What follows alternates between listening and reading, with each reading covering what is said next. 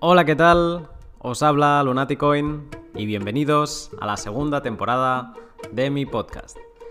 Tengo el honor de empezar esta segunda temporada con el primer pod que he grabado en persona y además con ni más ni menos que Diego Gutiérrez Zaldívar, CEO de IOB Labs y creador de RSK. En este pod desgranamos los diferentes elementos de la arquitectura de RSK para entender cómo se consigue dotar a Bitcoin de una plataforma de contratos inteligentes, como la de Ethereum, con la que extender su ecosistema. Todo esto con una genial introducción de Diego en la que conocemos sus inicios aprendiendo a programar a los 11 años, su trabajo en Clarín, quién le descubre Bitcoin y cómo se lo descubre, el inicio de la comunidad Bitcoin argentina, que como ya sabéis es muy potente, junto con Rodolfo y Franco Amati, la aparición de Nick Szabo en su vida y el inicio de RSK con Sergio Lerner. 20 minutos de introducción para entender cómo se empieza una revolución a fuego lento. Pero antes de dejarte con el pod, me gustaría explicarte un poco qué esperar de esta segunda temporada. Este verano ha sido muy útil para descansar y sobre todo para pensar. Mi objetivo sigue siendo el mismo, aportar el máximo de valor posible a la comunidad hispana de Bitcoin y, cripto, y lo voy a hacer redoblando esfuerzos. En esta segunda temporada prepárate para seguir escuchando mis podcasts semanales con creadores y personas influyentes de la escena de cripto Además aparecerán los micropods, podcast de 10 a 15 minutos sobre temas y conocimientos rápidos que se puedan escuchar en un pequeño trayecto de, coche, por ejemplo. También tendremos el directo de YouTube de los jueves, eh, Bitcoin 2140, con Zero Cool y Arcad Multicrypto. Y también aparecerán los vídeos eh, con, con Arcad con tutoriales sobre wallets, eh, las wallets tanto hardware wallets como no, eh, de software por ejemplo, que encontramos en el mercado. Todo documentado de a poco en mi nueva web, lunaticoin.com, en la que se irá almacenando todo lo creado para poderlo encontrar de forma ordenada. Como Novedad también, los pods semanal eh, se podrán escuchar unos días antes si me apoyas con algunos satoshis en Talicoin, que es un tipo de Patreon eh, que solo acepta Bitcoin y es totalmente libre de censura.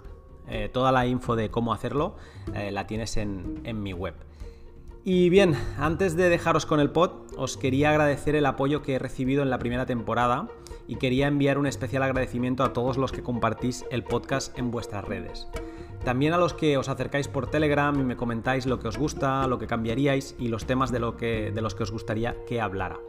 Espero en esta segunda temporada poder conocer a más y más de vosotros. Pues bien, ahora sí, y después de casi un mes y medio sin decirlo, os dejo con el pod.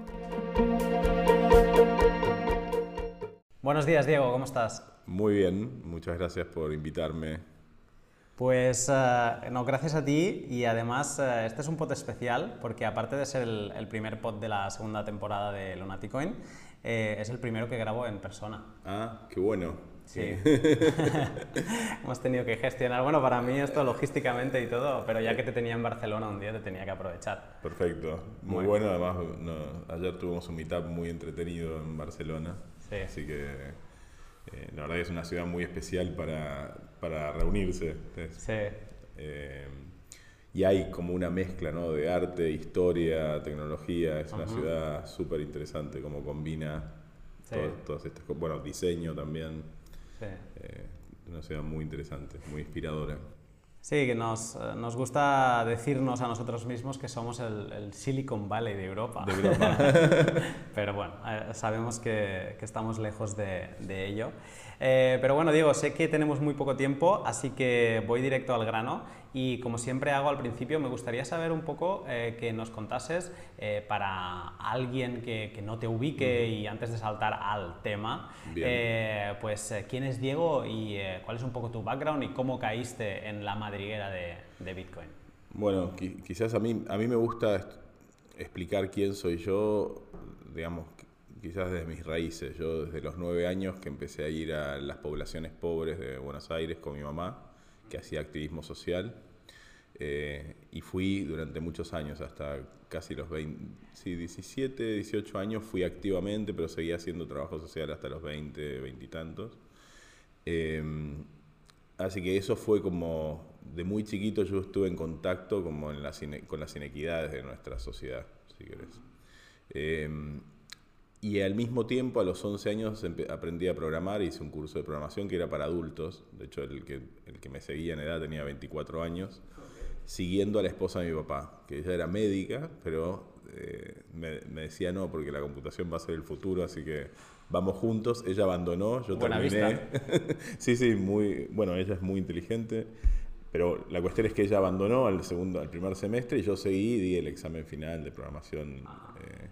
entonces, la tecnología siempre estuvo también presente en mi vida. Son como dos cosas que, digamos, eh, mi deseo por la transformación social, por, mejorar la vida de esa gente que yo conocí, que muchos fueron mis amigos, digamos, eh, y que estaban en situaciones de, inequidad solo por haber nacido en el lugar incorrecto.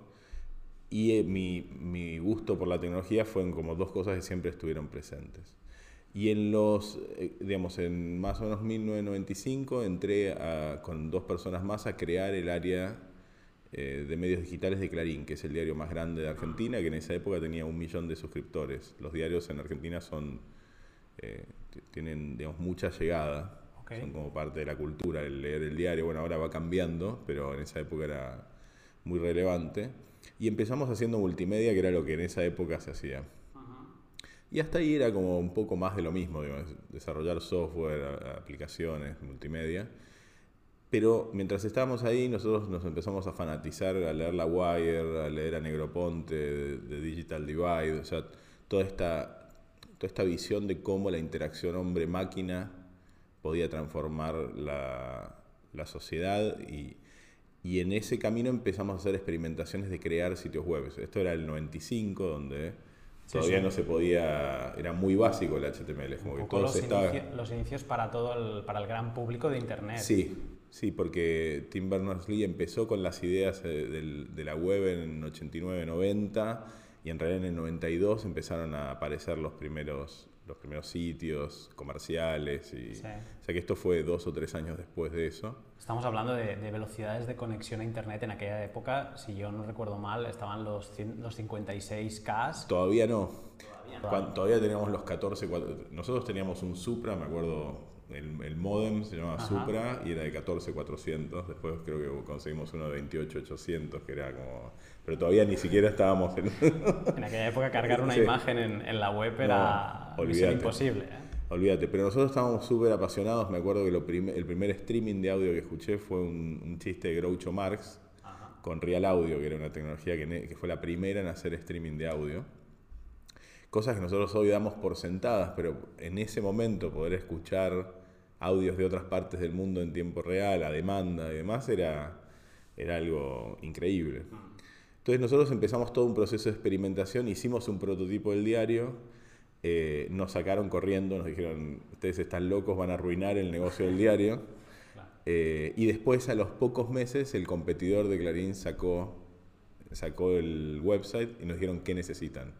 Y obviamente ahí nosotros nos agarramos las manos y empezamos a hacer la lista de, Navidad. Claro, eh, bueno, y dos meses después, como ya nosotros teníamos preparada la maqueta, habíamos trabajado en muchas cosas en este proceso de investigación, dos meses después sacamos el diario Clarín eh, online, eh, que fue para la época un sitio de vanguardia, eh, con chats web, donde la gente, aunque no tuviera un programa especial de chat, podía participar y bueno, fotos de 360 grados de, lugares de Buenos Aires, audio en tiempo, transmitíamos los partidos de Boca los domingos en, vivo, cosas muy revolucionarias para la época. Pero lo más importante para mí, y por eso lo conecto con esto que te venía contando, es que al día siguiente que publicamos, yo era el webmaster, yo tenía 20 años, al día siguiente que publicamos el diario, eh, no, perdón, acababa de cumplir 21 ya apenas publicamos el diario, eh, me empezaron a llegar mails de todas partes del mundo de argentinos diciéndome, no sabes cómo me cambió la vida. eh, porque antes ellos se enteraban de lo que pasaba en Argentina 24 48 horas después. Entonces, lo que me decían es, no sabes lo que es poder saber lo que le está pasando a mi familia, a mis amigos, o sea, poder estar conectado.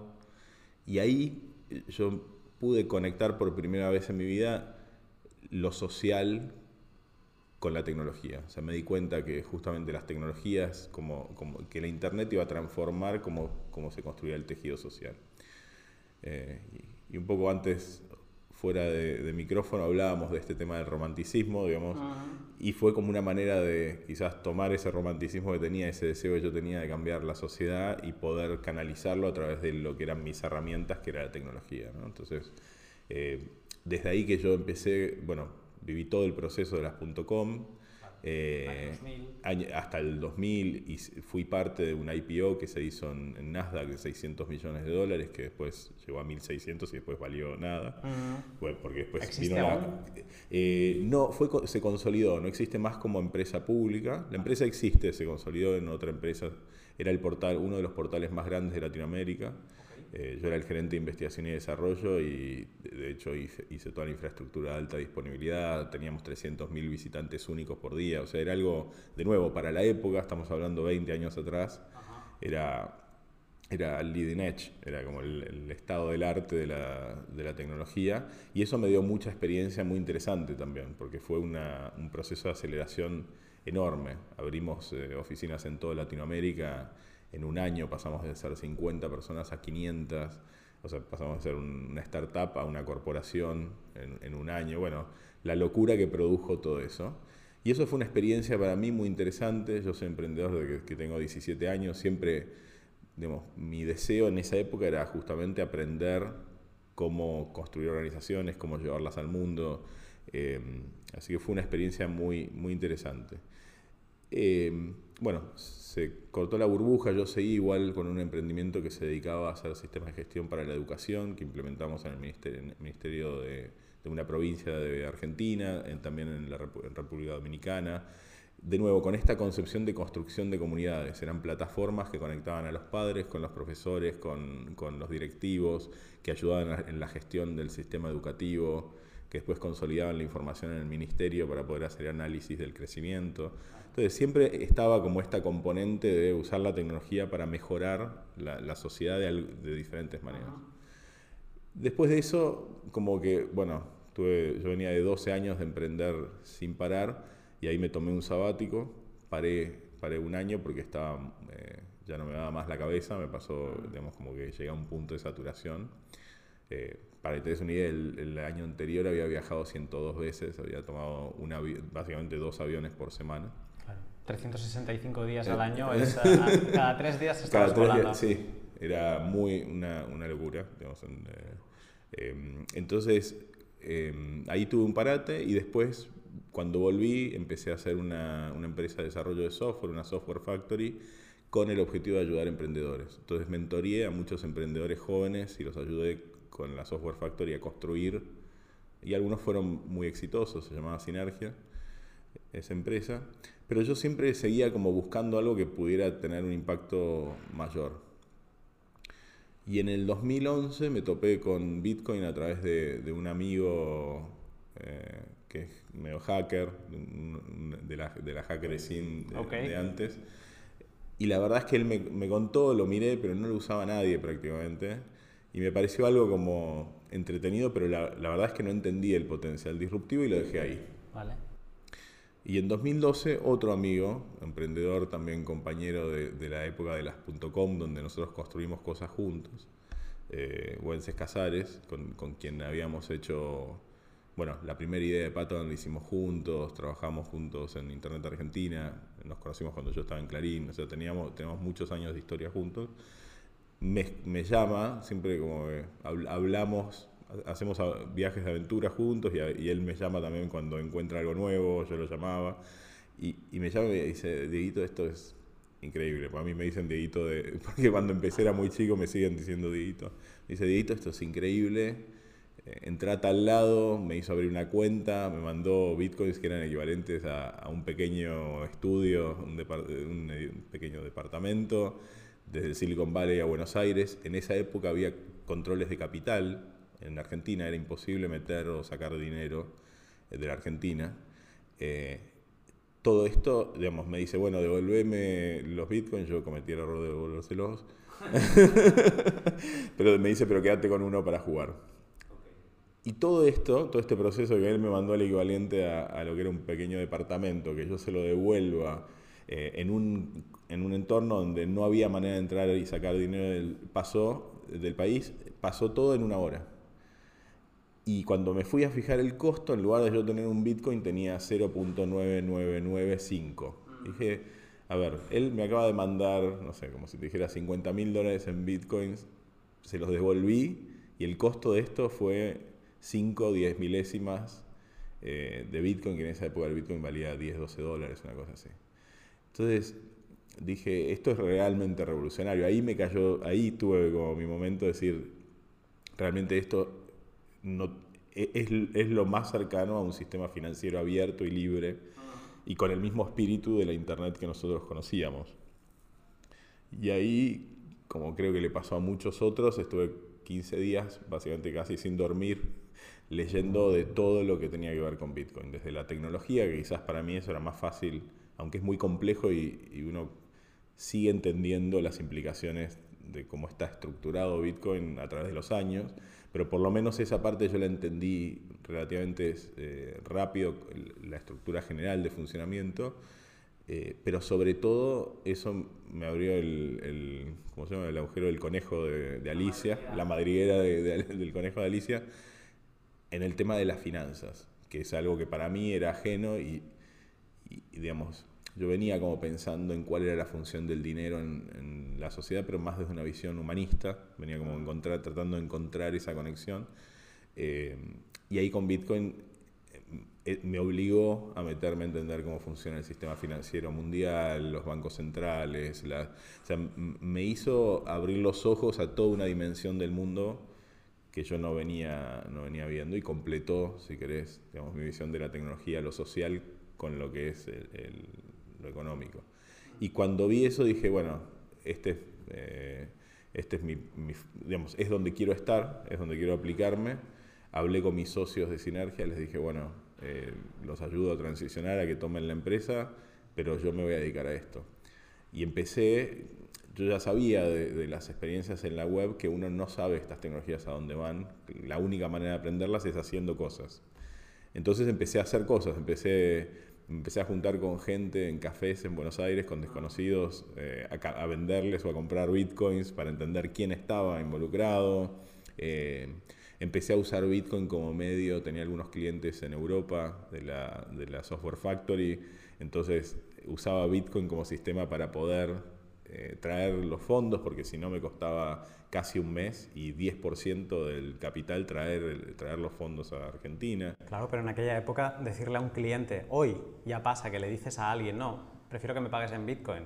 Y ya te pueden mirar raro en aquella época decirle a alguien no. Algunos, o sea, yo por un lado les contaba, pero algunos directamente les decía, yo tenía una cuenta de banco, o teníamos una cuenta de banco con mis socios en, en Europa, les decía, mandame por CEPA y después de ahí compraba bitcoins en Bitstamp y de ahí los, los traía, pero digo, encontré, pero la diferencia fue esto que te digo, era todo el proceso ese me llevaba uno o dos días, mientras que el otro proceso previo, y me costaba un par de euros, y, todo, y el otro proceso llevaba casi un mes y se llevaba el 10% de, de, todo el capital que yo quisiera traer.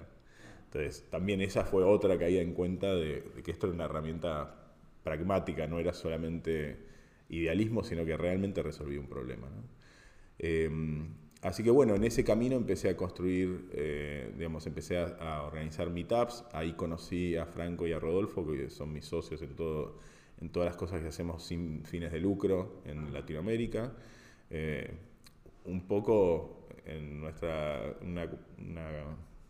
quizás una empresa quijotesca, digamos, dijimos, me acuerdo que nos empezamos a juntar, hicimos nos, conocimos en el primer meetup, hubo un, un meetup que hizo Wences en noviembre del 2012, después hubo un meetup fallido en enero 2013 y yo disparé otro meetup en, en febrero del 2013 y ahí nos, nos conocimos con Franco y Rodolfo, que eh, Wences me había pasado la administración del meetup a mí y ellos me dijeron, che, queremos colaborar nosotros, le dije, por supuesto, los hice administradores también y nos empezamos a juntar en un McDonald's, esas eran nuestras oficinas.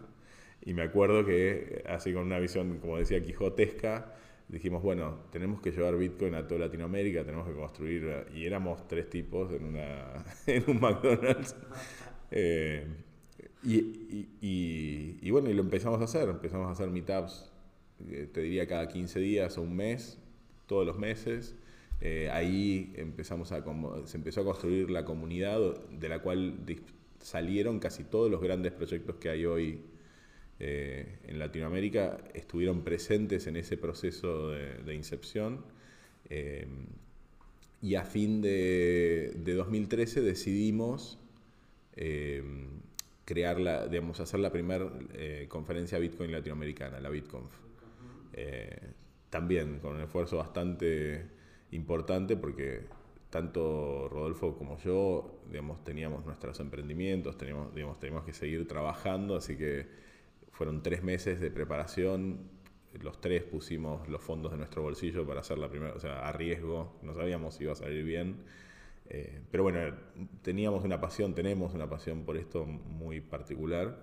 Eh, y fue todo un éxito. La hicimos en el Hotel Meliá, que es un hotel muy lindo en Buenos Aires, y, Rodolfo sabe mucho de organización de eventos, entonces, eh, pero era gracioso que estábamos sin dormir, nos levantamos a la una de la mañana y respondíamos WhatsApps dormidos, ¿viste? De, tal, de tal era el ritmo que y bueno, y eso llevó, 2014 armamos el espacio Bitcoin de, Buenos Aires y eso llevó a toda la construcción, ahí empezamos a conocer a líderes o a gente que entusiastas de Bitcoin de toda Latinoamérica, que vinieron muchos a la BitConf, hice organicé una primera reunión de líderes latinoamericanos ahí en la BitConf, muchos de ellos son los que lideran las comunidades hoy en los diferentes países. Y, bueno, y así llegamos a la comunidad que tenemos hoy en Latinoamérica, que es una de las comunidades Bitcoin y cripto más vivas, sin duda. sí, del mundo. Eh, pero yo en ese camino venía buscando dónde aplicarme. Eh, venía diciendo, bueno, eh, ya había, hice el primer procesador de pagos de Latinoamérica que se llama Resto Coins, que lo hice porque no había nada para hacer con Bitcoins, entonces convencí a dos a dos restaurantes, al histórico y a uno que se llama Antidomingo, que sigue siendo un, restaurante Bitcoin, bar Bitcoin eh, muy activo en Buenos Aires. Los convencí de que, de que usaran el sistema este para que la gente, para que yo pueda decirle a la gente, bueno, querés tener una experiencia de pagar con Bitcoin, anda a estos dos y podés pagar con Bitcoin si tenés... Eh, bueno, hicimos una primera cena, por ejemplo, esto fue abril 2013 con una, un sudafricano que vino con la mujer, solo con bitcoins vino a Buenos Aires. Eh, y pudo estar. Y pudo estar, hicimos, bueno, los vendía, ¿no? Eh, pero hicimos una experiencia y, y, cenamos con lo que era mi mujer en ese momento y ellos y esa pareja en el histórico. Fue como toda una experiencia muy linda. Ahí también pasó que en esa época había un cambio de dólar oficial y uno paralelo. Y él cuando vendió los bitcoins, la primera venta de bitcoins, un tipo se aprovechó de él y le vendió al, al, oficial. Entonces ahí eso disparó que hicimos con mi empresa, hicimos una plataforma que se llamaba Mercado Bitcoin, que te permitía ver el precio del Bitcoin en pesos, eh, para que la gente de afuera cuando llegara pudiera tener un, sistema de referencia. Pero bueno, todas esas cosas en realidad las hacía más que nada para que pudiera existir esta experiencia de, usar Bitcoin, de vivir el Bitcoin y que fuera mejor. Pero todavía seguía buscando dónde aplicarme y a fin del 2013 em, decido que yo donde quiero aplicarme es, en utilizar estas tecnologías para eh, resolver la, inclusión financiera. O sea, aplicarme en el uso de Bitcoin para la inclusión financiera.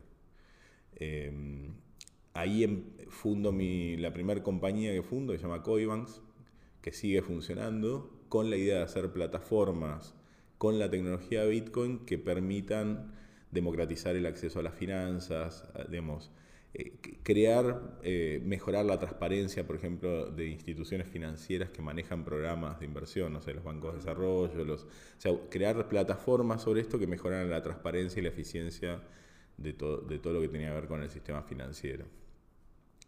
Y en ese camino, en, enero del 2014, se anuncia eh, Ethereum eh, en, la The North American Bitcoin Conference.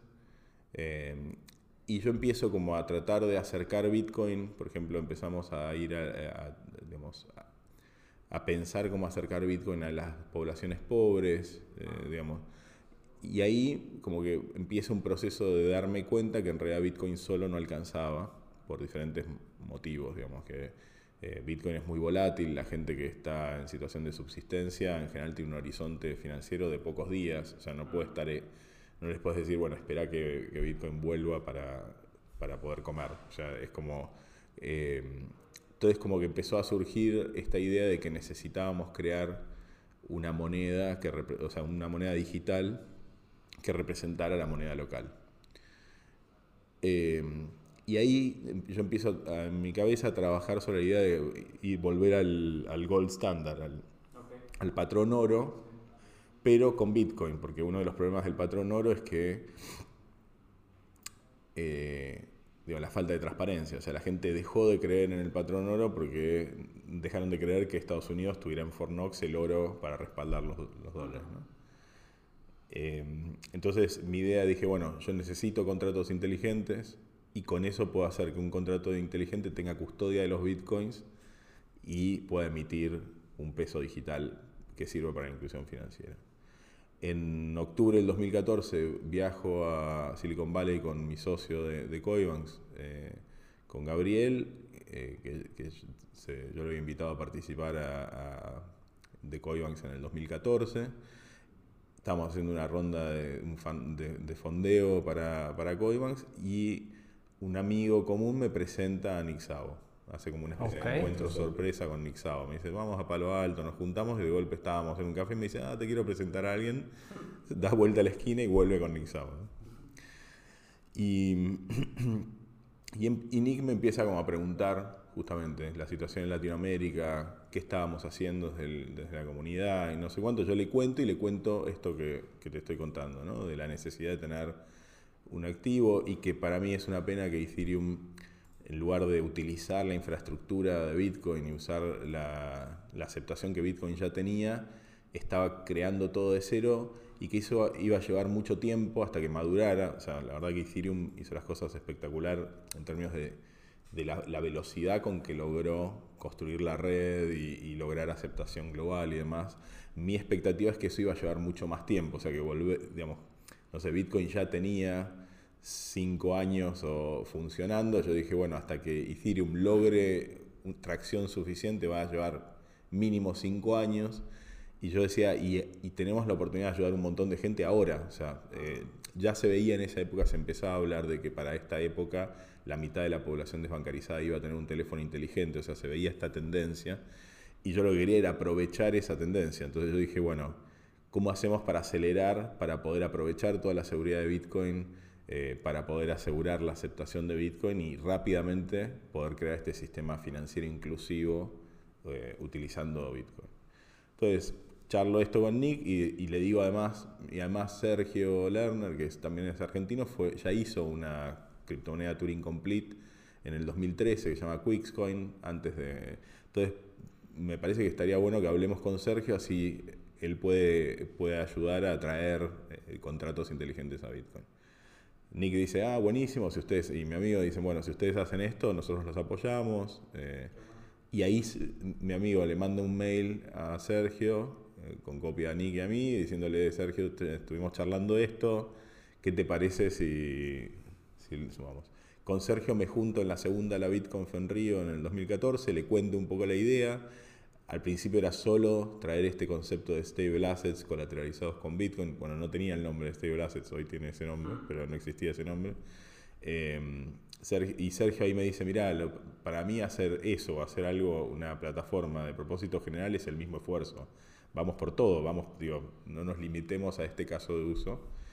Y ahí vienen varios meses donde nos juntamos, yo conozco a los socios de Sergio, ellos conocen a mis socios, y después de cinco o seis meses decidimos unir los equipos y ahí nace Rootstock, que hoy se llama RSK, pero bueno, hoy se llama IOV Labs, Internet of Value Labs, pero, pero la mayoría de la gente nos conoce como Rootstock. ¿no? Vale.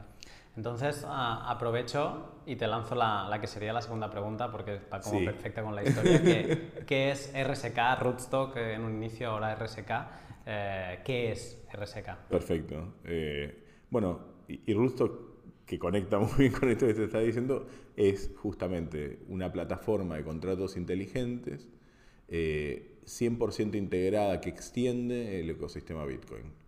¿Cómo hacemos eso? Por un lado, creamos un puente entre la economía Bitcoin y la economía de Rootstock para que la moneda base de Rootstock esté, esté respaldada 100% por Bitcoin. Entonces, en lugar de emitir una nueva moneda, que es lo que se hacía históricamente en, las nuevas redes y demás, nosotros hicimos un mecanismo en el cual para obtener un Smart Bitcoin en RSK uno tiene que bloquear un Bitcoin en, en la red Bitcoin. Entonces, eso lo que hace es que conecta las dos economías, o sea, Rootstock y, Bitcoin son una sola economía, más allá de que sean dos redes separadas.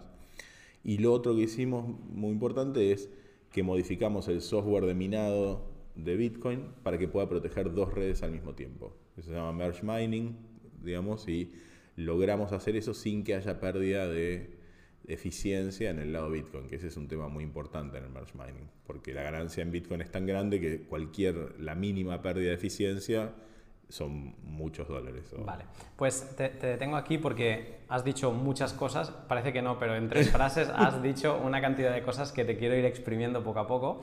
Entonces, con lo que dices eh, y hablas del Smart Bitcoin, que es, eh, tiene como el, el PEC 1.1 con, con, con, Bitcoin, eh, así pues RSK es, es como un, es una sidechain de una cadena lateral de, de Bitcoin. Sí, ese, ese, PEG, o sea, el conectar la economía de una blockchain secundaria con, con, una blockchain primaria es lo que se llama una sidechain, ¿no? Con lo cual, efectivamente, esa conexión que hicimos hace que Rootstock sea una sidechain de, de Bitcoin, ¿no? Vale, entonces eh, te quería preguntar porque, eh, claro, vosotros queréis Mm, hacéis esta sidechain y hacéis Smart Bitcoin, RBTC, eh, porque le queréis, eh, queréis tener como un Bitcoin vitaminado, ¿no? un, Bitcoin superior.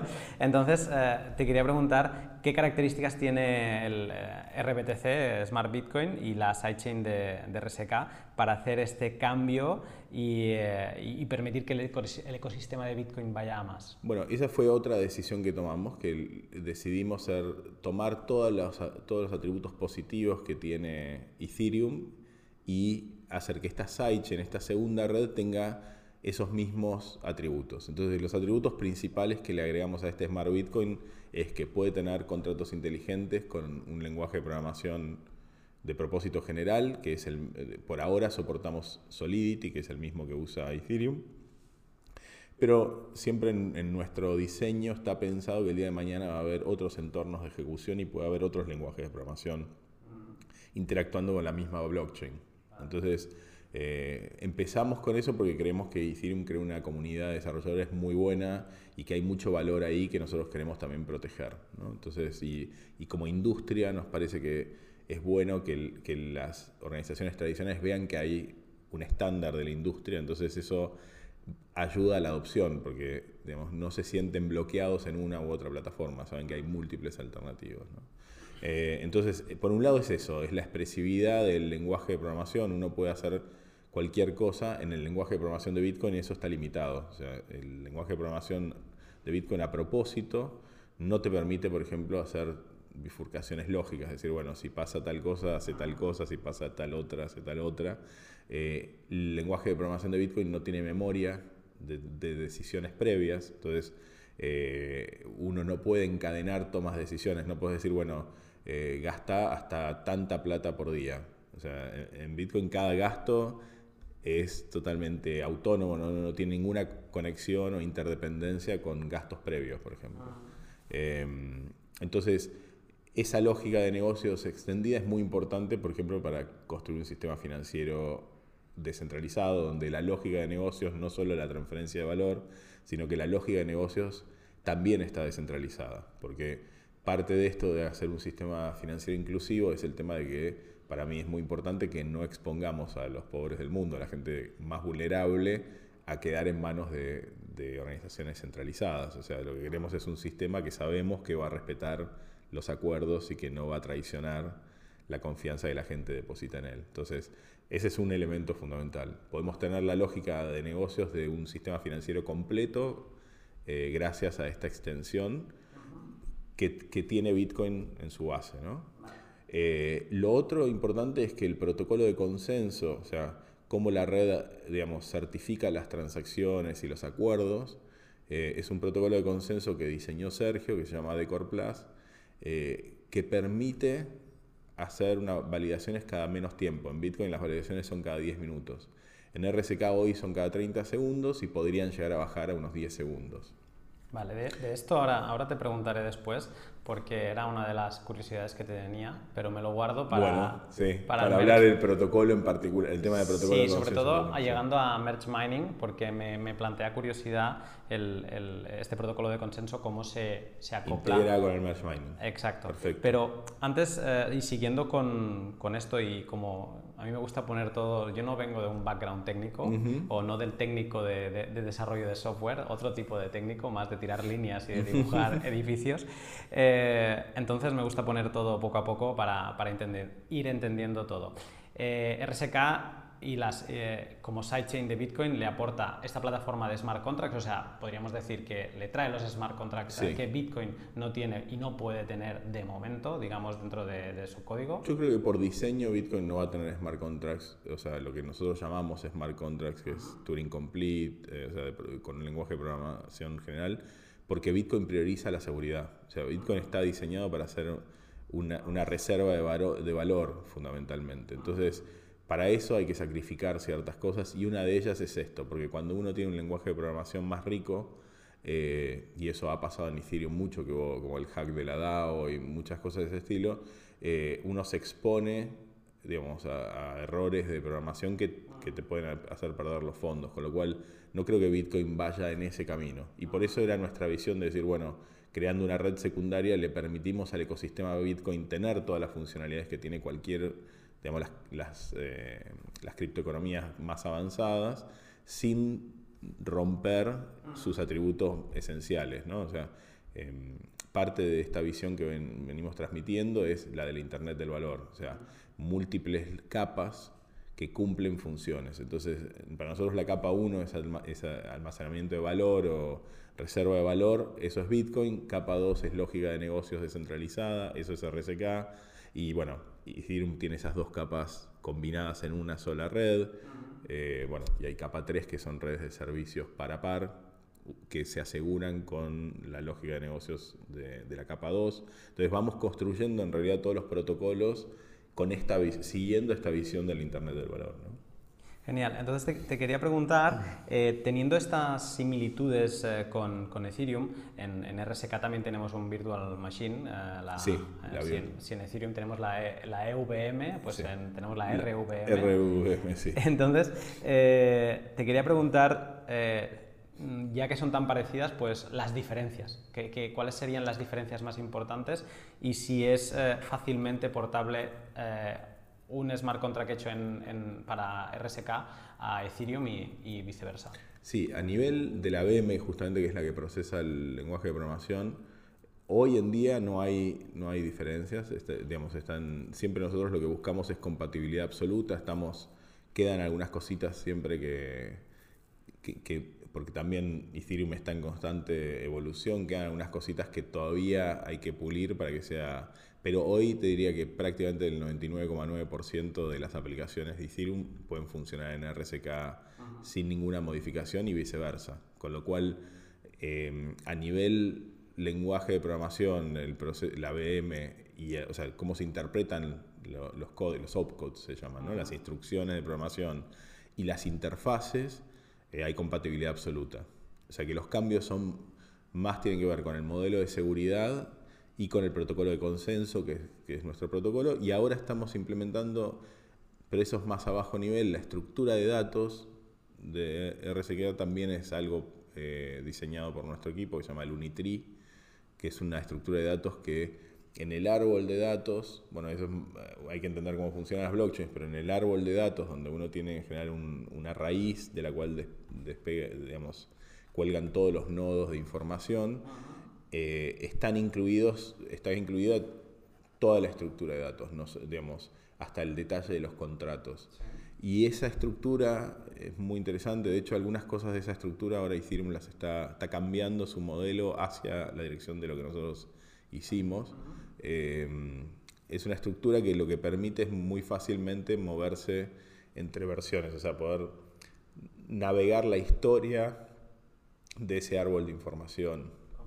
Eh, tiene algunas eficiencias que con eso, perdón, con eso eh, vamos a activar cosas que son muy interesantes como lo que se llama storage rent, storage rent que permiten, permiten que alguna información esté en memoria, o sea que uno pueda manejar los niveles de almacenamiento. Es decir, bueno, esta información está en memoria rápidamente accesible, eso tiene un costo, esta está en el disco rígido, eso tiene otro costo, esta quedó eh, deshidratada, o sea, no está más guardada en la blockchain, pero queda un puntero donde yo puedo rehidratarla en algún momento, puedo volver a poner esa información. Todo eso genera niveles de costos donde la gente, según la disponibilidad que quiere que tenga su información, puede elegir, digamos, pagar o, no. Y eso lo que hace es que la blockchain sea más sustentable, o sea, que no crezca. Hoy uno de los problemas que tiene Ethereum es que creció tanto, tan rápido, que ya es muy difícil correr el nodo de Ethereum en, en equipamientos comunes. Entonces, para nosotros es muy importante eso.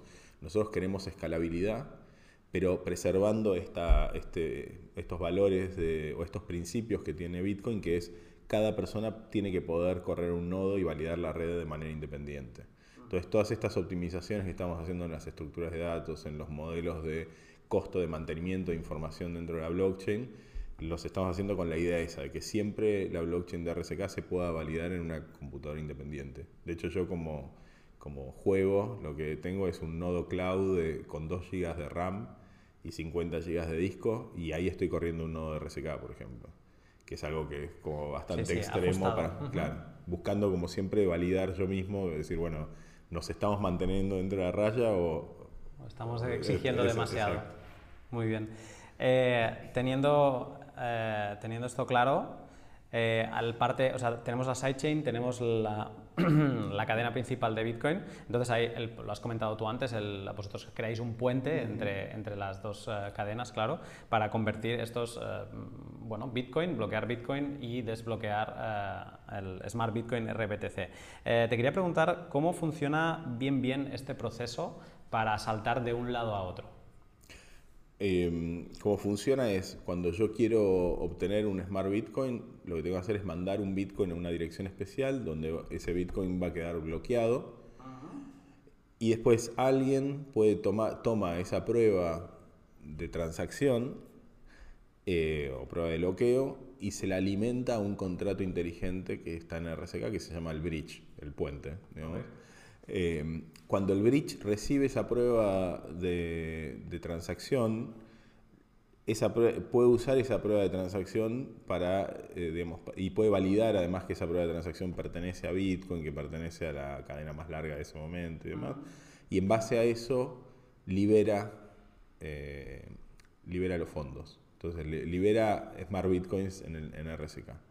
Cuando uno quiere hacer la vuelta, hace lo opuesto. Dice, bueno, mando los Smart Bitcoins a este contrato del bridge y se genera con esa prueba de transacción, eso se alimenta a una federación que es la que maneja el multisig, eh, donde quedan bloqueados los bitcoins, y esa federación también valida que esa transacción haya llegado al bridge, que sea de la cadena principal de RSK, y en función de eso firma una transacción de, liberación de fondos en Bitcoin. Entonces, de esa manera es que los fondos van y vuelven. Eh, una cosa importante, porque a veces hay confusión, dicen, ah, bueno, porque RSK es federado. RSK no es federado. O sea, todo lo que pasa en RSK lo asegura la red de minado Bitcoin, los, los mineros Bitcoin que están protegiendo a Bitcoin y a RSK al mismo tiempo. Es 100% descentralizado. Lo único que está hoy federado es este esta liberación de fondos de los smart bitcoins, de los smart bitcoins en Bitcoin. Y una cosa también que es muy, es muy, importante es que esa federación trabaja con unos hardware security modules, o sea, unos módulos de seguridad físicos. Entonces los miembros de la federación no tienen acceso a las llaves privadas.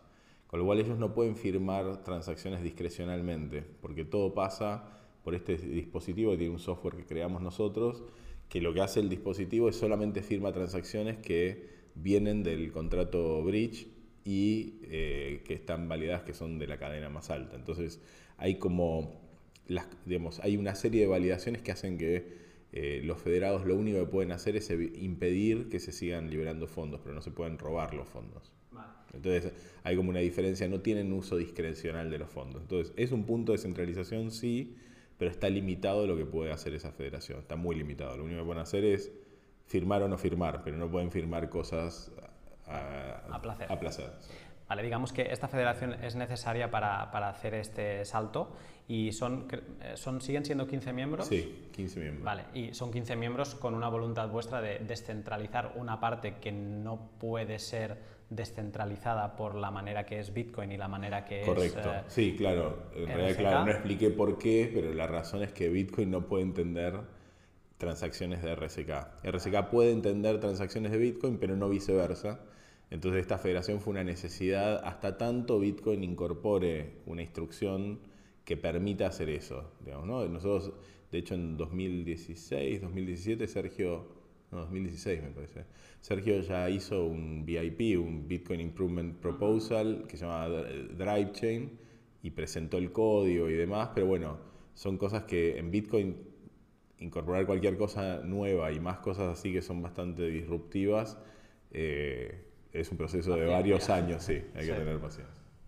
Vale, eh, entonces, eh, de, hecho iba, iba aquí para, para, un poco reafirmar lo que tú decías, ¿no? O sea, es una voluntad vuestra de que como estas dos cadenas eh, no se pueden entender directamente entre ellas, ¿no? Con lo que, para que entienda todo el mundo, con un smart contract que, que dialogue entre las dos cadenas, una cadena quiere dialogar y escuchar y la otra solo quiere dialogar pero no escuchar. No Exacto. Entonces por eso hace falta esta federación que permita convertir de un lado al otro eh, de, Bitcoin, bloquear Bitcoins para desbloquearlos en eh, Smart Bitcoin y viceversa. Y lo que tú decías es que todos estos miembros eh, tienen un hardware que vosotros eh, suministráis y ellos básicamente, por lo que he entendido, hacen como de maintainers de, este hardware porque realmente ellos solo pueden firmar y desconocen la clave privada de, estos hardware. Correcto, y estos dispositivos lo que tienes es que si los abrís para tratar de sacar la clave privada se, se rompe, digamos, se destruye el... Entonces, es, es, exactamente como lo estás diciendo. Eh, nuestra idea es en algún momento, tenemos otra, otra idea más de propuesta de opcode para Bitcoin superadora, que sería una... Porque el drive chain está muy específicamente atado a, ciertos, ciertos cierto modelo, que es una red donde con, con merge mining y demás, estamos pensando en un modelo donde Bitcoin pueda interpretar cualquier tipo de cadena, no solamente cadenas merge mined, sino otro tipo de cadenas eh, que podrían ser POS y demás, como para habilitar, porque en el fondo para nosotros la interoperabilidad no, no es que consideramos que seamos los únicos que debería, lo que queremos es abrir ese camino de interoperabilidad entre Bitcoin y otras cadenas para que pueda haber espacios de innovación distintos. O sea, de hecho Liquid está haciendo esto, pero Liquid lo está haciendo 100% federado, por ejemplo. O sea, el Liquid de, de Blockstream no solo tiene federado el PEG, sino que la red es federada. Hay una diferencia, ¿no? Entonces, eh, va a haber espacios de experimentación donde hay gente que dice, bueno, yo creo una red 100% federada, yo creo una red, eh, no sé, con proof of stake, o, quiero conectar Ethereum con Bitcoin, por ejemplo. Eh, entonces, para nosotros lo, interesante es poder crear un opcode, poder crear esta instrucción especial en Bitcoin que permita esta interoperabilidad con cualquier red. Vale, esto te, iba a preguntar ahora, que es, eh, tú antes has dicho Bitcoin por la manera que está hecho no tendrá smart contracts nativos, pero sí que, ah, por lo que me dices ahora, eh, podemos mm, vía BIP, a lo mejor con un software fork o... Exacto, es un, es un software que es, un, es agregar una instrucción más al lenguaje de programación de Bitcoin que está, hace esto, pero que no rompe compatibilidad hacia atrás. O sea, por eso es un software, porque los softworks lo que tienen es que son opcionales. Si yo no quiero incorporarlo, quiero hacer un nodo que no tiene ese opcode, lo puedo hacer y puedo seguir evaluando la red eh, Bitcoin sin problema. la, diferencia con un hard fork es que cuando se hace un upgrade de un hard fork, los que no se actualizan quedan fuera de, la red, ¿no? quedan fuera de consenso, se llama. Entonces, ¿qué permitiría? ¿Sería un parámetro más que permitiría, este, antes decíamos que Bitcoin solo habla pero no escucha, entonces esta... Claro, donde el parámetro ese sería decir, bueno, liberás los fondos solo si en tal otra cadena hubo una transacción de tal tipo. Entonces es pasarle la prueba de esa transacción de la otra cadena y decirle, mira, acá tengo la prueba de que, este, que hubo una transacción de tal tipo en la otra cadena. Y en base a esto, el opcode lo que haría en Bitcoin es liberar los Bitcoins. O sea, en este caso la federación desaparecería. En ese caso la federación desaparecería. De hecho, ahora estamos trabajando en un, en un puente con Ethereum que va a ser completamente descentralizado.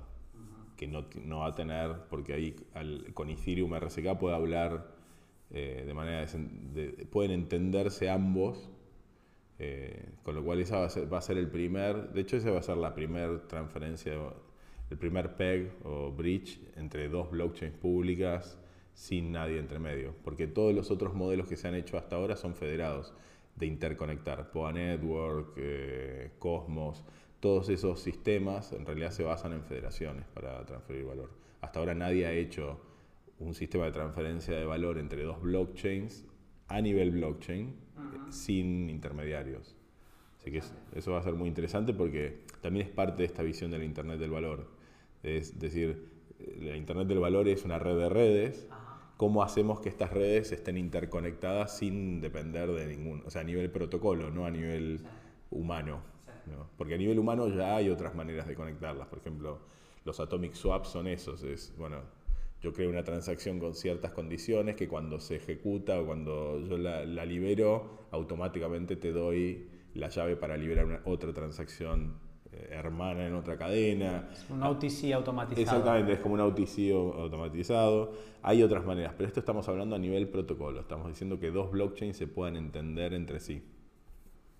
¿Y esto cuándo, lo podremos ver? Y yo calculo que va a ser para octubre, quizás. O sea, estamos, estamos apuntando a que sea un poquito antes, septiembre eh, sería ideal, pero más realista, yo calculo que en octubre vamos a tener una primera versión de eso. Genial.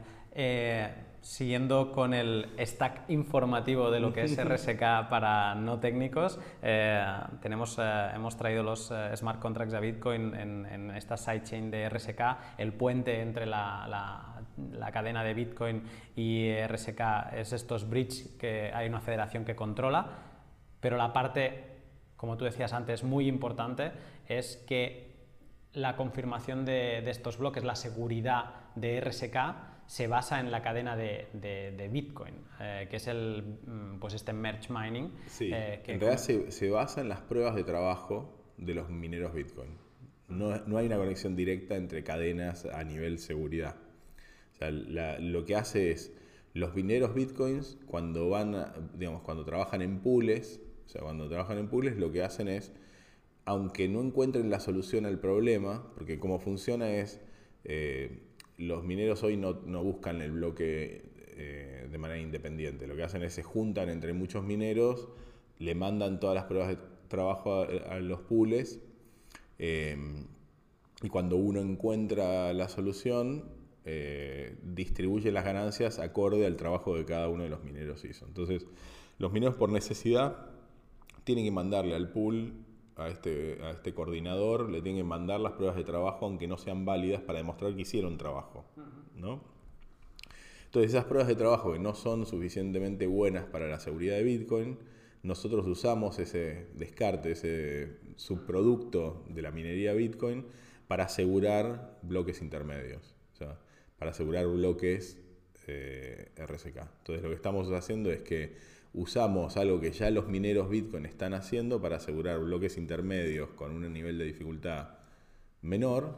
Cada tanto puede pasar que eh, digamos, un bloque de RSK tenga la misma seguridad que un bloque Bitcoin, porque si ese, ese minero que encontró el bloque en Bitcoin está también minando RSK, lo que hace es va a tener un bloque con igualdad de, de dificultad. Entonces, eh, lo interesante es que para los mineros Bitcoin no implica ningún esfuerzo extra. Es un trabajo que ya están haciendo, por eso también lo alineamos en 30 segundos, porque como está diseñado el software de minería Bitcoin, cada 30 segundos hace actualización de lo que se llama el block template, que son las transacciones que van a ser incluidas en, el, en el bloque. Entonces, los mineros están cada 30 segundos actualizando la información del bloque, con lo cual ya hay una interrupción cada 30 segundos. Nosotros lo que hicimos fue sincronizarnos con esa interrupción natural de, del proceso de minado Bitcoin. Es, es, un poco mind blowing todo esto. Porque además a mí lo que más me sorprende es que en Bitcoin eh, tenemos todos muy claro que los 10 minutos eh, es la, la, franja de tiempo inamovible ¿no? y que, que, que, vosotros eh, habéis encontrado la manera con, con este protocolo de, de consenso de, de, coger cada 30 segundos que os equiparáis más a Ethereum. Claro. Y se podría bajar más. Se podría bajar. Tiene, porque de hecho nosotros en las pruebas que hicimos eh, incluso aunque hiciéramos cada 10 segundos, eh, no generaría una pérdida de performance, es como que el impacto es uno en 100.000 o es algo muy muy chiquitito, es, una, es algo que no es, no es sustancial económicamente. Entonces se podría bajar más incluso esa, ese, ese pooling. Eh, nosotros no lo hacemos porque queremos, justamente nos tenemos que ganar la confianza de los mineros y en todo caso también cuando haya más actividad económica en RSK, ellos se van a sentir más cómodos, decir, bueno, quizás puedo hacer el proceso más agresivo, pero además por un tema de sustentabilidad de la blockchain, o sea, cuando, cuando, cuando bajás los tiempos tenés más bloques, con lo cual también la blockchain crece más rápido, con lo cual encontramos que 30 segundos es un muy buen balance entre la experiencia del usuario en términos de validación de la transacción y el crecimiento de la blockchain, o sea, no hacer que la blockchain crezca tan, tan rápido. Hmm. El, se parecen tanto que incluso utilizan, o sea, básicamente tú decías que estás en un 99,9% la, la, virtual machine de RSK y la de Ethereum es, prácticamente idéntica. La, la, gran diferencia es cómo se asegura una cadena y la otra. Entonces te quería preguntar ahora mismo qué cantidad de los mineros de Bitcoin están, uh, están utilizando el merge mining de, de RSK. Bueno, ahí... ¿Y, qué hash representa bueno, esto? Ahí, ahí eh, fluctúa bastante, o sea Instalados tenemos ya el 70% de los mineros Bitcoin tienen el software instalado de Merge Mining. Eh, ahora no, chequeé recientemente, veníamos en promedio con un 40% de, del hashing power de Bitcoin. Eh, hay una página que se llama stats.rsk.co donde uno puede ver el, puede ver el estado de la red y ahí aparece. Y y llegamos a tener el 60%. O sea, llegamos por momentos a tener el 60% del hashing power de Bitcoin, con lo cual eh, en exahashes, se me dejas mirar, porque Bitcoin además creció mucho últimamente, eh, pero en exahashes, claro, eh, creo que llegamos a 30 exahashes más o menos, no, más, como sí, 40 exahashes. O sea, en comparación, ¿sabrías decirme en comparación con Ethereum? Bueno, lo que pasa es que son, son algoritmos de, de hashing distintos, entonces cuando querés comparar entre redes, lo que haces es haces lo que se llama comparar seguridad económica. Es decir, cuál es la inversión que hay que hacer para tener el hardware equivalente eh, en las dos redes, ¿no? O sea, un porcentaje equivalente de las redes. En ese sentido, nosotros con el 25 o 20% de la red Bitcoin somos equivalentes a Ethereum. Con lo cual nosotros hoy, últimamente nos hemos mantenido siempre en esos niveles o más. O sea, hemos llegado a tener el doble de eso.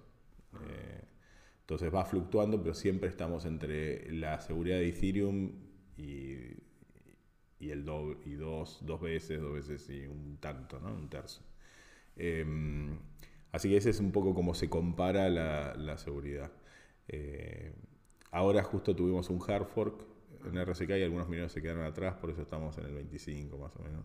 Vale. Eh, Porque hicisteis un upgrade, ¿no? Hicimos un upgrade, no todos los mineros hicieron la actualización, lo cual está bien también para entender un poco esta dinámica, ¿no? Uno lo que quiere es, ¿qué es lo que pasó con Bitcoin? Bitcoin hacía cambios quizás más, más fuertes eh, en los primeros días y después cuando fue pasando el tiempo se va cristalizando, si querés, cada vez los cambios son mucho más conservadores, llevan más tiempo, o sea, es más...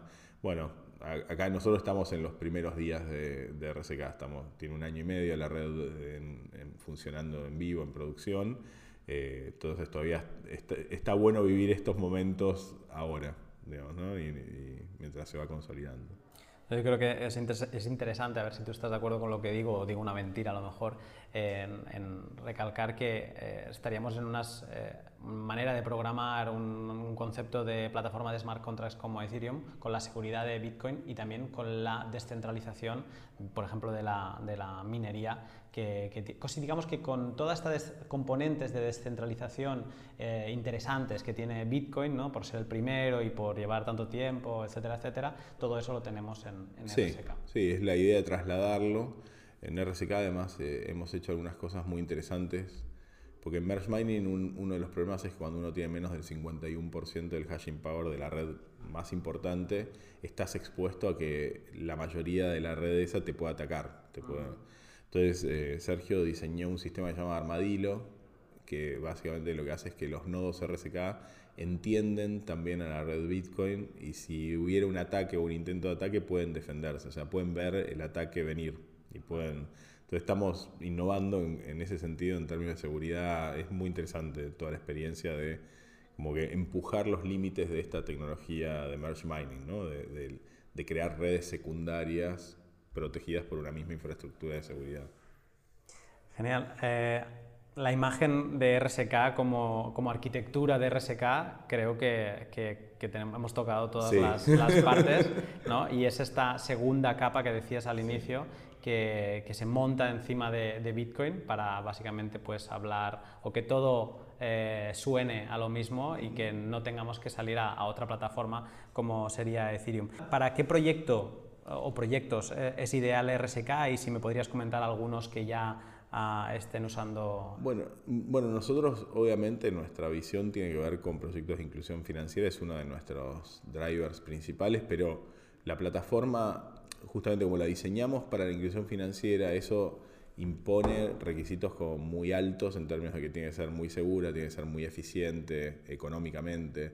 Entonces, con esas características se puede usar para cualquier sistema financiero. De hecho, hay una serie de componentes que estamos poniendo, incorporando en este momento que permiten, porque otra cosa importante es que en RSK es muy fácil crear activos del usuario, o sea, a diferencia en Bitcoin que crear una otra moneda dentro de Bitcoin es muy difícil, en RSK es muy fácil crear tokens, utility tokens, security tokens, eh, digo, cualquiera, o stable assets, cualquier tipo de activo es muy fácil de crear. Entonces, eh, si vos me decís cuál es el caso de uso mayor, es el, el, ecosistemas descentralizados de finanzas. ¿no? En ese sentido, ahora acaba de lanzar eh, digamos, la beta Money on Chain, que lo que está haciendo es esta visión que te contaba inicial de RSK de crear activos estables colateralizados con Bitcoin y con un token que ya lanzamos también, que es de la capa 3, colateralizados con RIF, que es, que es eh, RIF es RSK Infrastructure Framework, que es una capa 3 de infraestructura de servicios descentralizados para par. Eh, así que eso está, está, se, está, eh, se está funcionando hoy. Después hay, por ejemplo, en un municipio de Argentina, hay un municipio que hizo su propio, su propio activo y que lo usa para incentivar el reciclado. Entonces la población eh, lo que está haciendo es recibe eso, lo puede usar para pagar impuestos. Algunos de esos proyectos están estructurados hoy como redes privadas que hacen un snapshot en la red pública, usan la red pública para certificar que la red privada se mantiene pero eso con la capa 3 que estamos haciendo ahora probablemente se migre todo a, red pública 100%. O sea, ¿por qué hay varios de estos proyectos que se implementan en redes privadas certificadas por la red pública por un tema de costos? O sea, hacer la transacción on-chain, aunque RSK es muy barato, es un centavo y medio de dólar comparado a otras redes que son más caras, no, digamos, no deja de ser caro para ciertos casos de uso. Ahora con la capa 3 vamos a bajar eso 20 veces eh, con lo cual vamos a hacer viable que toda esta infraestructura que hoy está híbrida pase a ser infraestructura 100% pública. Em, después hay un, caso de uso también con una compañía de gas eh, de Argentina, una de las compañías de gas, la compañía más grande de Argentina. Em, uno de los bancos de Colombia más importantes también está haciendo un programa de loyalty con la idea de después terminar haciendo un sistema, dar servicios sobre la red, se llama Da Vivienda, eso es a través de un partner que se llama Coibanks.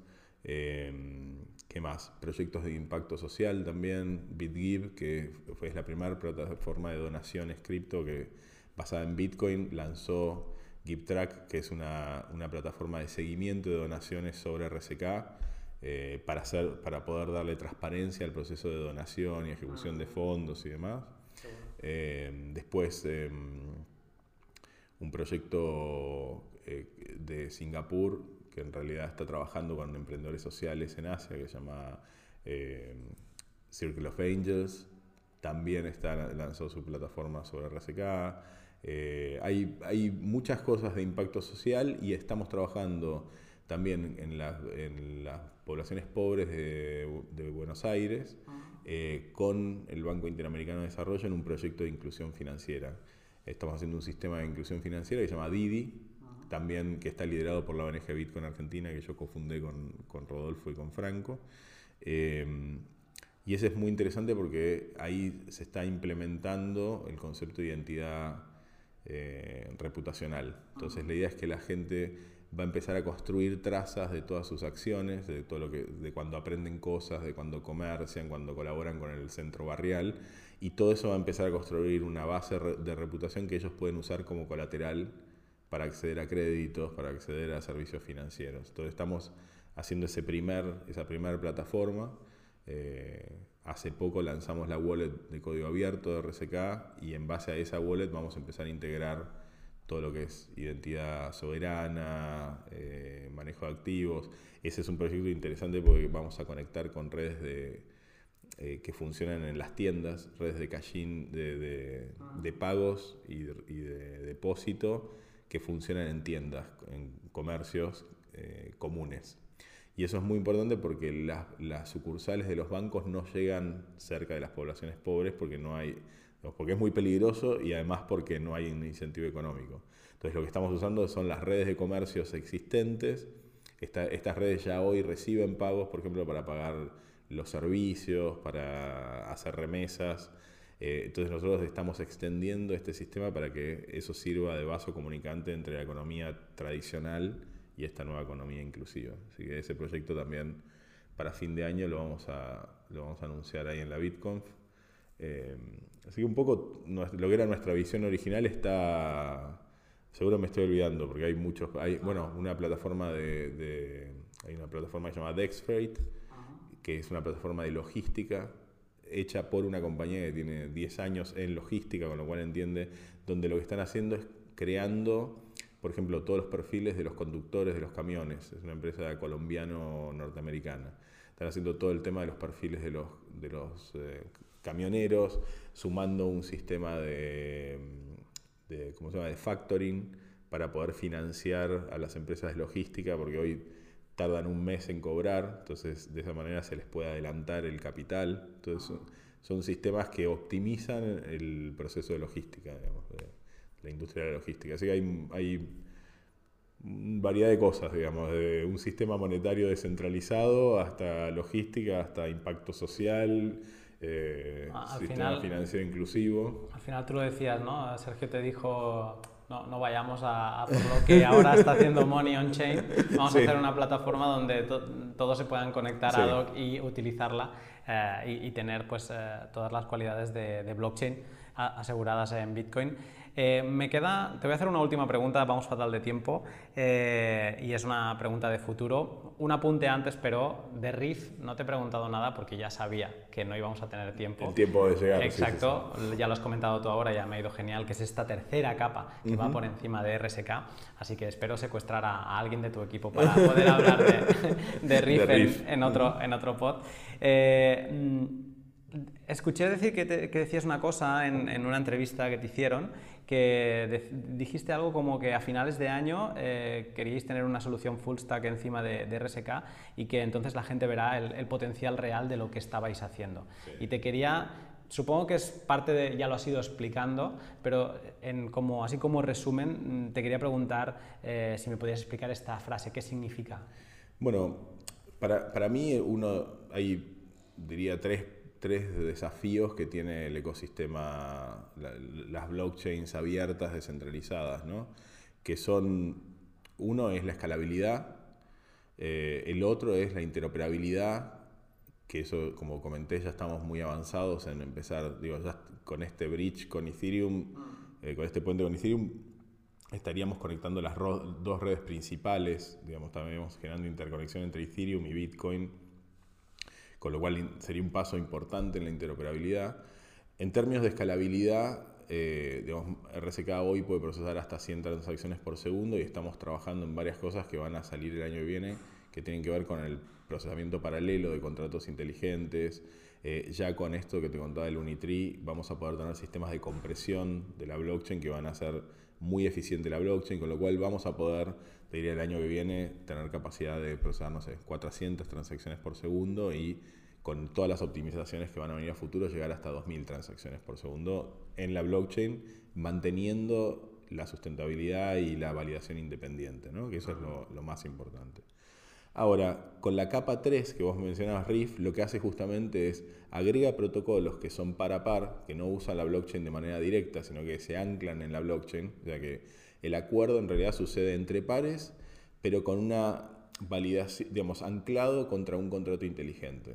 De esa manera, nosotros podemos hacer un montón de interacciones que no pasan por la blockchain, mientras respetemos los acuerdos, no hay necesidad de ir a la blockchain y eso es hiper eficiente porque al ser para par podés manejar cientos de miles de transacciones. Entonces la escalabilidad para nosotros se resuelve a través de esos mecanismos.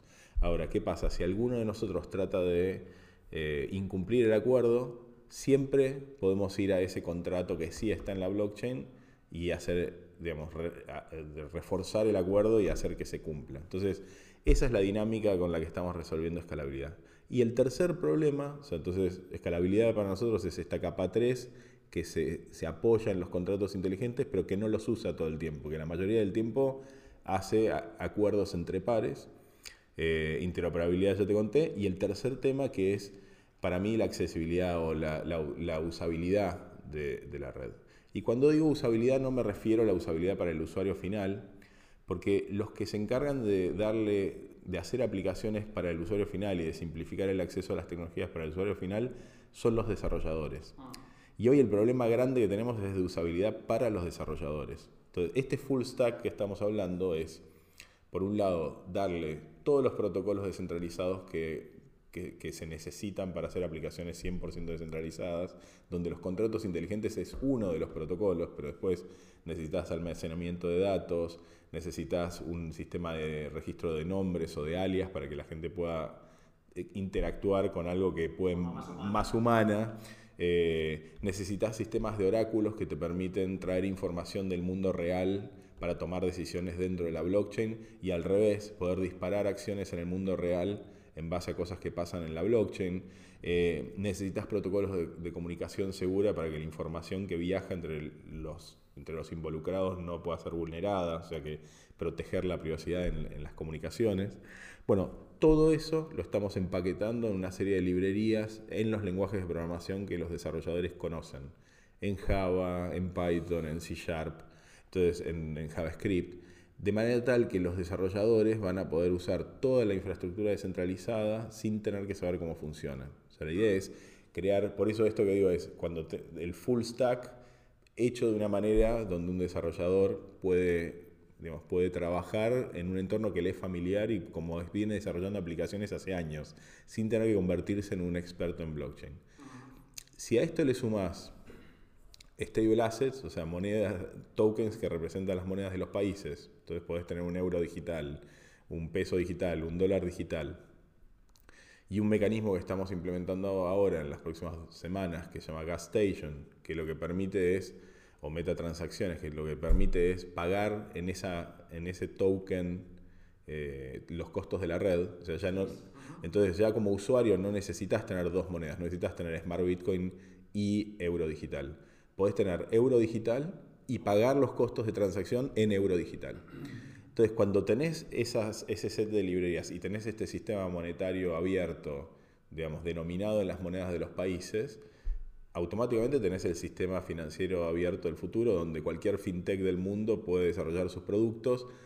Eh, y un poco ahí viene el, el último elemento que faltaría, que también estamos trabajando en algunos partnerships, es cómo interconectar este sistema monetario abierto con los sistemas monetarios de los países. ¿no? Entonces ahí... On-ramp, o sea, exacto, los on-ramp y off-ramp. Y ese es como un poco este experimento que estamos haciendo en, en, las poblaciones pobres de Buenos Aires, está en línea con esto. La idea es, ya tenemos acceso y, cercanía con las redes de, pagos eh, off-banking de Latinoamérica, pero empezar a generar partnerships donde que interconecten las economías de los países con este sistema monetario abierto. Entonces, con todas esas, digamos, mi expectativa es que cuando esté todo este kit funcionando, vamos a empezar a ver, digamos, esta diferencia de si es blockchain o no blockchain va a dejar, va a pasar al, eh, la tecnología va a pasar al fondo y, la gente va a empezar a construir aplicaciones eh, pensando en el usuario final. Entonces van a empezar a surgir estas aplicaciones novedosas la, gente va a empezar a utilizar redes sociales sin hablar de, TCP/IP. Eh, eh, exactamente. Ni de este tipo de, protocolos de Internet que la gente de a pie, la gente que utiliza WhatsApp, no sabe, mucha gente no sabe ni que existen, ni qué es una IP, ni qué son esos números con puntos de entremedio. Exactamente. Entonces, eso es lo que estamos logrando para el desarrollador y entendemos que esto lo que va a hacer es, va a liberar la creatividad de los desarrolladores. Todos los desarrolladores de nuestro ecosistema hasta hoy han estado luchando contra la tecnología y la energía se ha ido en entender y en poder hacer andar las cosas en lugar de en crear soluciones y valor para los usuarios finales. ¿no? Entonces, mi frase iba a eso, a que cuando la gente tenga este full stack y tenga este sistema monetario abierto, eh, vamos a ver cosas muy interesantes, vamos a empezar a ver que no me las puedo ni imaginar, o sea, no es no es que yo tengo claro qué es lo que la gente va a hacer, pero le vamos a dar libertad a los developers para crear y para construir cosas muy interesantes. Qué bueno. Pues ah, para acabar me, despediré de ti, Diego, con, un, con una definición. Y es que al principio tú lo decías, ah, cuando has explicado tu historia, decías, bueno, llegamos a Rootstock, y ahí te he enganchado yo, te digo, saltamos a RSK. Eh, al principio era Rootstock, luego se ha ido comprimiendo a RSK, ¿no? Eh, rootstock eh, en, español es un rizoma. Entonces eh, busqué la definición y creo que después de haber escuchado todo lo que hemos dicho es, interesante leerla. un rizoma en biología es un tallo subterráneo con varias yemas que crecen de forma horizontal emitiendo raíces y brotes herbáceos de sus nudos. Ahora viene interesante. Los rizomas crecen indefinidamente. En el curso de los años mueren las partes más viejas, pero cada año producen nuevos brotes. De ese modo pueden cubrir grandes áreas de terreno. Así es. Y son muy resistentes. Un rootstock uno lo puede cortar y lo que logra con eso al cortar un rootstock es que crecen dos. O sea, entonces los rootstocks son, tienen esta, este entramado de hecho, hay toda una base filosófica de por qué rootstock, por qué el rizoma, que viene de Guattari, de Deleuze, a los que les interese profundizar en eso, eh, donde ellos lo que dicen es, el tejido social es este rizoma, ese tejido social, ese rizoma es trascendente, lo que nosotros vemos son manifestaciones de ese tejido social, o sea, lo que vemos es florecer cosas que surgen de estas raíces, entonces nosotros justamente estamos construyendo las raíces para que la gente después haga florecer cosas que... Exactamente. Entonces, eh, digamos, los florecimientos pueden perecer, pero el rootstock trasciende, ¿no? Muy bien, pues creo que Diego, mejor no lo podemos dejar. Ah, te agradezco la explicación, el momento y, ah, y, nada, espero ah, poderte secuestrar. ya no sé si tendré tanta suerte de tenerte en Barcelona, pero en un año para ver cómo, cómo va toda esta solución full stack. Y, eh, y, bueno, entre medio también espero poder exprimir a alguien para que me cuente más sobre Riff y sobre todas las soluciones Lumino y, lo que se está trabajando y desarrollando. Así que Diego, muchas gracias por, por tu tiempo. No, muchas gracias a vos, un placer.